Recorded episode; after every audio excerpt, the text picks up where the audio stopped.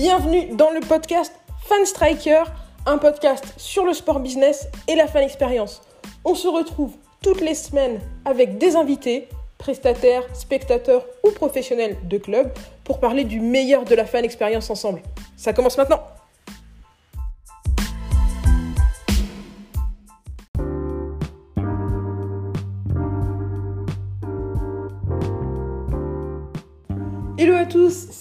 Pour le podcast Fan Striker. J'espère que vous allez très bien. Aujourd'hui, je vous retrouve accompagné de Mathias Dich qui revient dans le podcast pour nous présenter la partie 2 du podcast numéro 5 où on a parlé d'éco-responsabilité. Donc dans cette partie 2, cette fois-ci, on va parler de comment les clubs et les organisations sportives peuvent impliquer les fans dans des actions éco-responsables.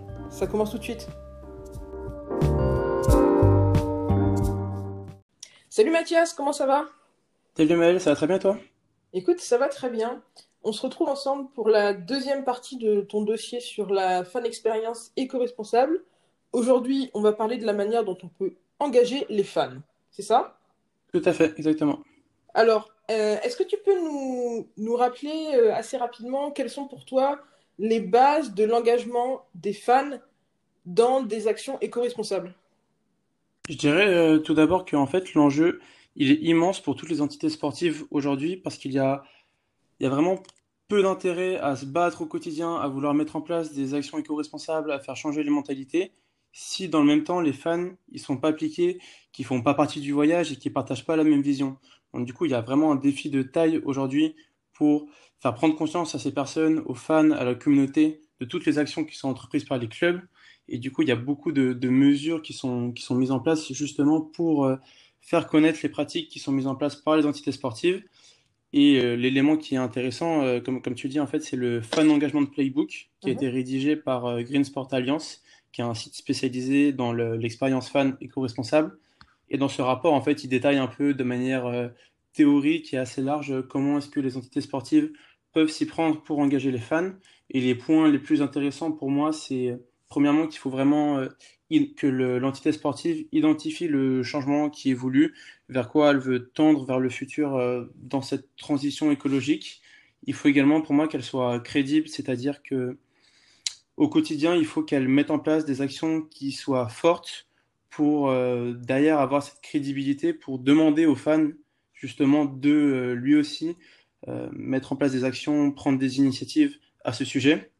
Il y a également la connaissance du fan qui est bien sûr euh, primordiale comme dans tous les sujets euh, relatifs à, à l'expérience fan, bien connaître euh, ses spectateurs, sa communauté, savoir s'ils sont sensibles à cet environnement, sensibles à l'éco-responsabilité ou si justement ça va être un peu plus dur d'aller les chercher. Il y a également un message de qualité qui est bien évidemment super important également.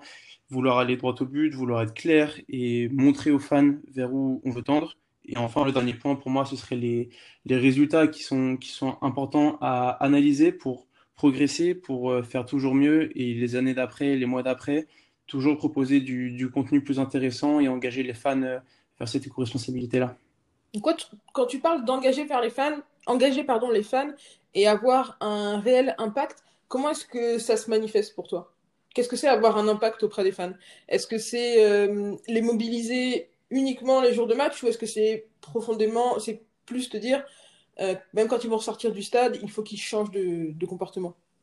Je pense que c'est ce deuxième point qui est le plus intéressant.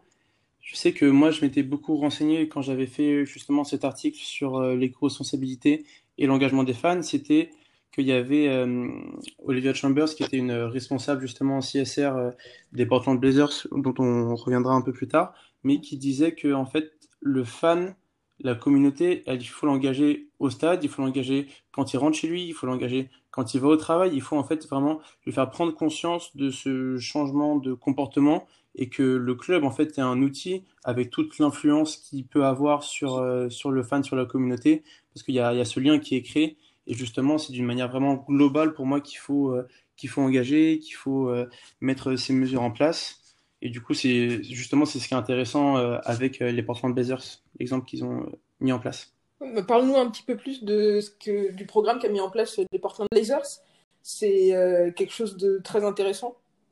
Oui, tout à fait. En fait, euh, la franchise du coup de NBA des, des Blazers, qui est située à Portland, c'est vraiment un modèle quand on va parler euh, d'éco-responsabilité. C'est une équipe qui est basée dans l'Oregon, donc qui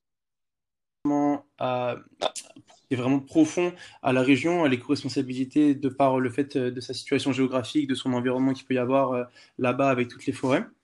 Et du coup, le, les Blazers, ce qu'ils ont fait, c'est qu'ils ont développé tout un programme autour de l'éco-responsabilité depuis maintenant plus d'une dizaine d'années. C'était une des premières, euh, des premières arénas à avoir été certifiée par euh, LEED. Donc du coup, ils ont eu la certification Gold en 2010. Et à cette époque-là, c'était la première salle de basket qui a obtenu ce grade de, récompense qui est le deuxième le plus élevé. Et derrière ça, en fait, plus récemment, les Blazers, ils ont instauré différentes idées pour apporter leur pierre à l'édifice, et notamment un programme qui est super fort et qui est pour moi le meilleur exemple d'engagement des fans vers l'éco-responsabilité, qui est le programme LIVE. LIVE, c'est un acronyme, et en français, ça signifie la réduction de l'impact environnemental, la volonté de créer des partenariats durables, euh, un engagement qui est fort dans la communauté locale, et le dernier point, qui est inspirer le changement de comportement des fans. Et du coup, c'est cet élément qui est super intéressant, ils se sont associés à Eco Challenge, qui est une plateforme justement qui va euh, développer l'éco-responsabilité d'une manière globale euh, en partenariat avec différentes entreprises. Et à travers ce projet, il y avait en fait toute euh, une, une, démarche pour engager le fan avec un défi. Live, ça correspond surtout à un défi. Et l'idée, c'était de pousser les, les, fans, de pousser la communauté, de pousser des gens qui n'étaient pas forcément fans des Blazers à l'origine, vers ce changement de comportement et une application de, gestes et de missions environnementales.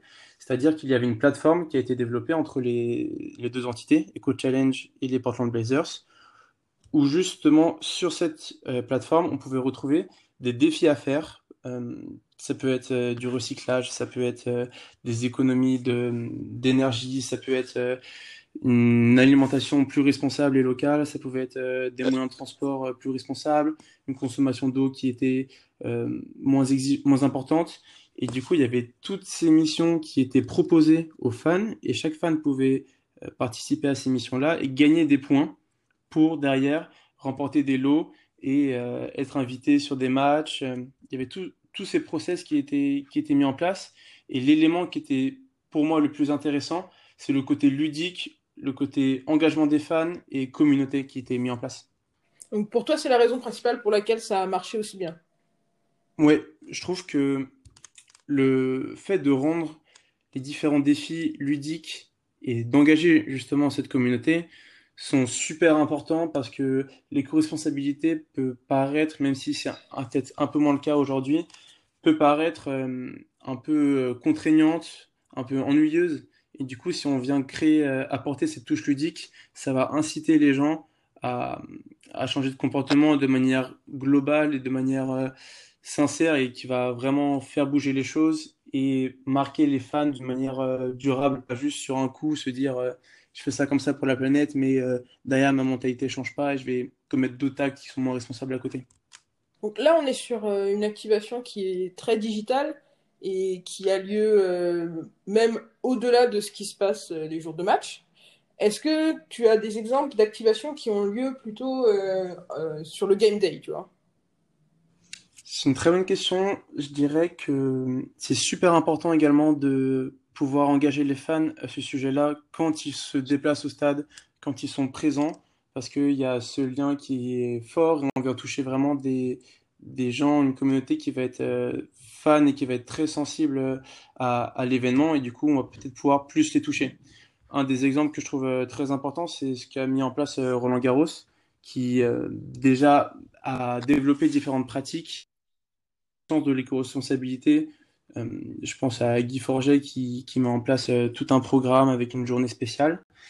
Et l'engagement des fans il se situe dans le, dans le fait de la mise en place des équipes vertes. Les équipes vertes, c'est euh, un processus, c'est une équipe qui est, qui est disposée sur le tournoi. Donc, du coup, en général, c'est plutôt des, jeunes qui sont présents. Et en fait, ils vont sensibiliser les spectateurs, les visiteurs du, tournoi qui sont là pendant la quinzaine à ce sujet de l'éco-responsabilité.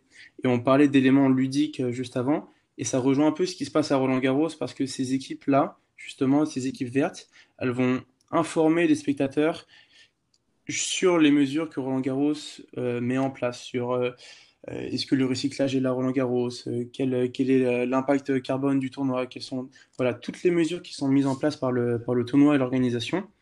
Et comme on disait, il faut que ce soit ludique.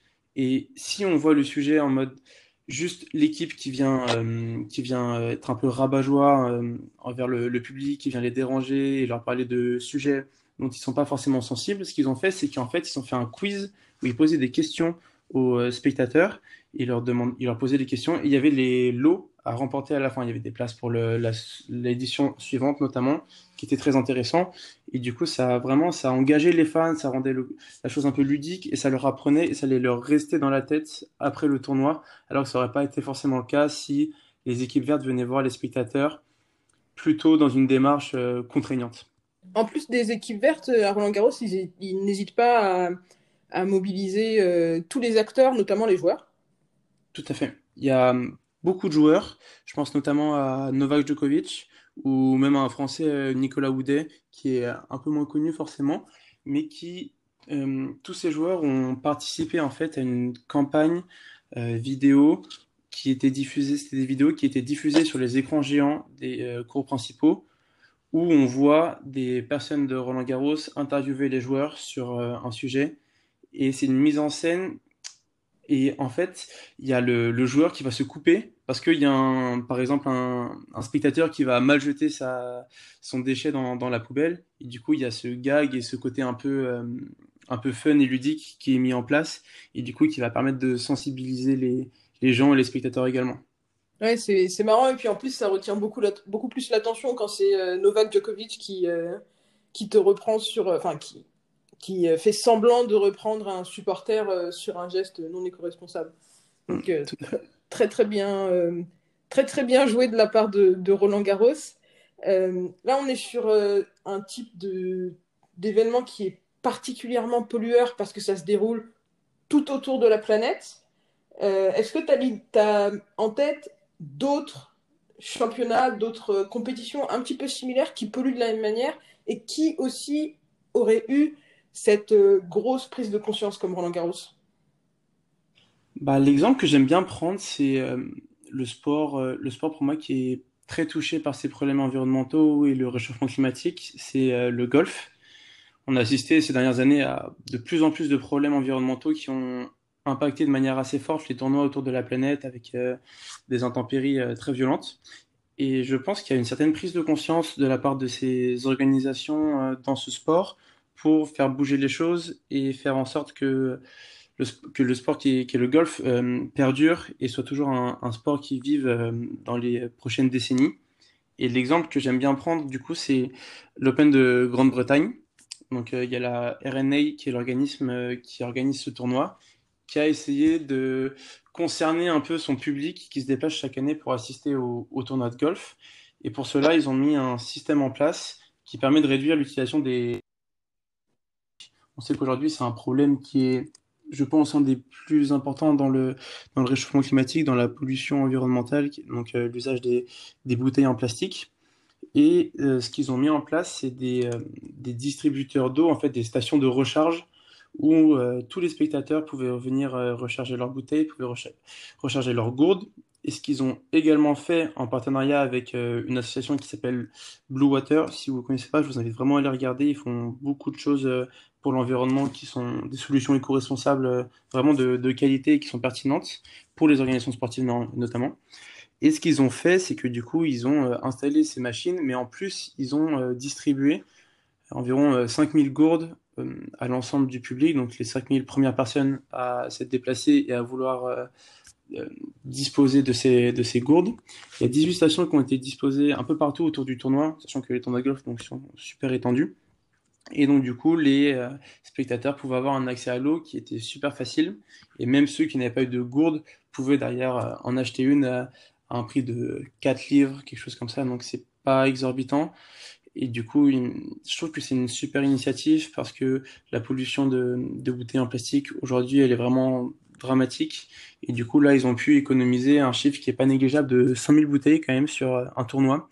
Donc, on se dit que si l'ensemble des entités sportives, des organisateurs d'événements pouvaient euh, mettre en place le même, euh, le même procédé, le même type justement d'action pour restreindre cette, cette, consommation de bouteilles en plastique, ce, serait vraiment super. Ouais, c'était notamment, pour revenir à, à l'exemple particulier des gourdes, c'est notamment intéressant parce qu'il y a ce côté incitatif qui est on met des, on met des, stations de recharge, mais le fait que eux-mêmes ils leur donnent des gourdes et qu'ils leur disent voilà essayez la gourde la gourde elle est gratuite on vous la donne essayez le, juste le temps de cette compétition de vous passer de bouteilles c'est quelque chose qui est assez fort. En fait c'est un peu euh, une manière de te faire euh, changer de changer de mode de consommation sans aucune sans, sans vraiment aucune contrainte. Le, le milieu est vraiment non, tout à fait. Pour moi il y a une il y a une double action euh, à ce sujet, c'est-à-dire que d'une part, en mettant en place ce système de gourde, l'organisation justement de la RNA a développé sa crédibilité, c'est-à-dire que elle a incité ses fans à changer de comportement en leur disant qu'il fallait arrêter d'acheter des bouteilles en plastique, qu'il fallait plutôt utiliser des gourdes. Mais c'est vraiment un exemple bah, qui est parfait euh, pour démontrer cette crédibilité, parce que d'ailleurs, bah, l'organisation, oui, elle te dit de changer de comportement, mais elle te le donne clé en main, te, voilà, te montre, nous, on a fait un effort, on a acheté toutes ces gourdes qui ont, eu forcément un certain coût, on a acheté ou on a loué ces stations de rechargement, on est crédible, on montre que nous, on veut changer, qu'on veut faire bouger les choses, fait partie du voyage, accompagne-nous dans cette démarche, et c'est là que ce lien se crée et qu'il est super important. Et le deuxième élément dont je parlais, c'est oui, le fait de euh, donner le projet un peu clé en main, de faciliter, de tendre la main en fait vers le, vers le fan, vers le consommateur, lui, inciter, comme j'aime bien cet exemple d'inciter à, rejoindre le voyage, parce que c'est un, un, je trouve que c'est assez représentatif, et justement, il faut pouvoir l'aider, lui tendre la main et lui faciliter la vie à, à, ce sujet. Donc là, on est sur une, une activation qui est mise en place très clé en, très clé en main, euh, toi, tu nous as du coup parlé énormément de l'aspect ludique. Si on fait un petit peu euh, se rejoindre tous ces exemples, on a deux notions clés qui sont euh, pardon, on a une notion clé qui est quelque chose de ludique et une notion clé qui est l'économie de plastique. Il me semble que tu avais un dernier exemple sur la manière dont on pouvait réduire la consommation de plastique sur les événements de manière ludique, ou en tout cas sensibiliser la population qui vient au stade à son consommation de plastique de manière ludique. Ça se passait euh, à Philadelphie. Exactement, ça se passait à Philadelphie avec les Eagles, donc qui est une équipe euh, qui est une franchise de football américain, qui a d'ailleurs euh, remporté le, Super Bowl, il me semble, il y a quelques années. Et, et du coup, en fait, ce qu'ils ont mis en place, c'est qu'ils ont récupéré tout le plastique des différentes concessions, du coup des buvettes qu'il y avait dans le stade, ils ont récupéré tout ce plastique-là, ils l'ont fondu, et ce qu'ils ont fait, c'est qu'ils ont euh, créé une structure euh, qui représente en fait le trophée euh, ultime du, du, football américain, donc le trophée du, Super Bowl. Donc y a une structure géante qui doit faire environ 3-4 mètres. Ils l'ont disposé dans les coursives. Et de ce fait, il y a les fans qui peuvent venir se prendre en photo à côté de ce trophée parce que c'est très visuel, très représentatif. Et les fans aiment beaucoup les symboles comme ça. Et dans un même temps, il y a hum, toute une histoire derrière ce trophée, toute une sensibilisation autour de l'utilisation de plastique et notamment de son recyclage qui est, je trouve, euh, très intéressante. Et c'est un petit exemple, mais ça rejoint en fait ces deux aspects de vouloir euh, justement rendre les événements éco-responsables et dans l'autre sens de vouloir rendre euh, cette expérience ludique pour les fans pour qu'ils y soient sensibles pour euh, justement lui tendre la main et qu'il vienne prendre cette photo avec ce trophée et qu'à cette occasion-là, il voit que euh, ce trophée, bah, en fait, il est fait de plastique qu'il a sûrement consommé pendant l'année. Donc, euh, je trouvais que c'était super intéressant et le dernier élément sur lequel je voulais revenir, c'était l'importance du temps de manière globale, que ce soit pour... C'est vrai pour tout autre projet, mais ça l'est encore plus, je pense, dans l'éco-responsabilité où les mentalités sont vraiment en train de changer mais ça prend bien évidemment du temps.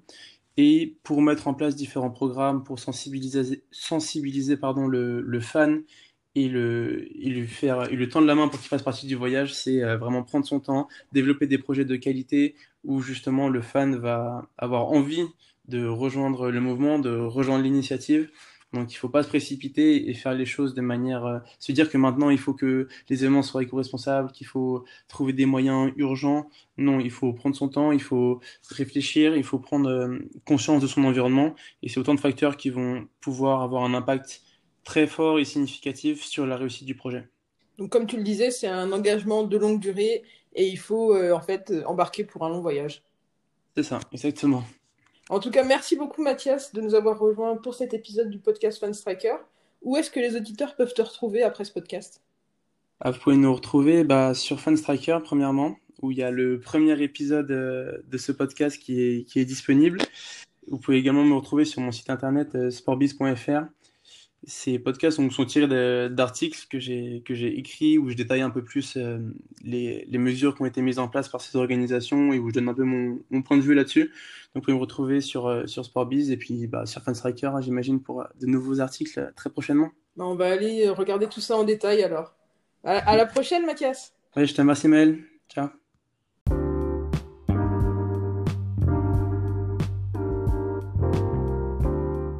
Et voilà pour aujourd'hui. Merci à vous de nous avoir rejoints pour cet épisode et merci surtout à Mathias d'être venu partager ses connaissances sur le sujet. Comme d'habitude, la parole est à vous. Quels sont euh, vos retours sur cet épisode? Est-ce que vous, vous-même, vous avez vu des initiatives prises par des clubs, par des organisations sportives pendant des événements qui impliquaient les fans de manière très efficace ou d'une manière qui vous a particulièrement plu Venez nous raconter ça sur les réseaux sociaux ou en laissant un message sur encore.fm slash fanstriker. C'était Maël Tafou pour le podcast Fanstriker. À la prochaine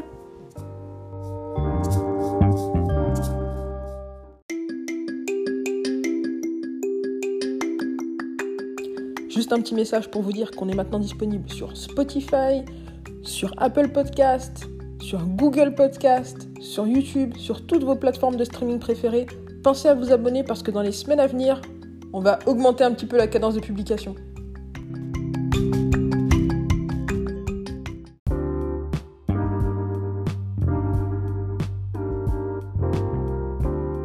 Merci à vous de nous avoir rejoints pour ce podcast. Comme d'habitude, si vous voulez aller plus loin sur les sujets dont on a parlé, je vous ai mis plein de liens dans la description. N'hésitez pas à réagir à l'épisode d'aujourd'hui en nous laissant des messages sur l'application Encore. Ça s'écrit A-N-C-H-O-R. Vous pouvez laisser des petits messages audio qu'on pourra intégrer dans les épisodes suivants. Vous pouvez aussi venir discuter avec nous sur les réseaux sociaux de Fanstriker, que ce soit sur LinkedIn, sur YouTube, sur Twitter, sur Facebook ou sur Instagram. On est présent à fanstriker. Bien sûr, vous pouvez aussi visiter notre site internet fanstriker.com.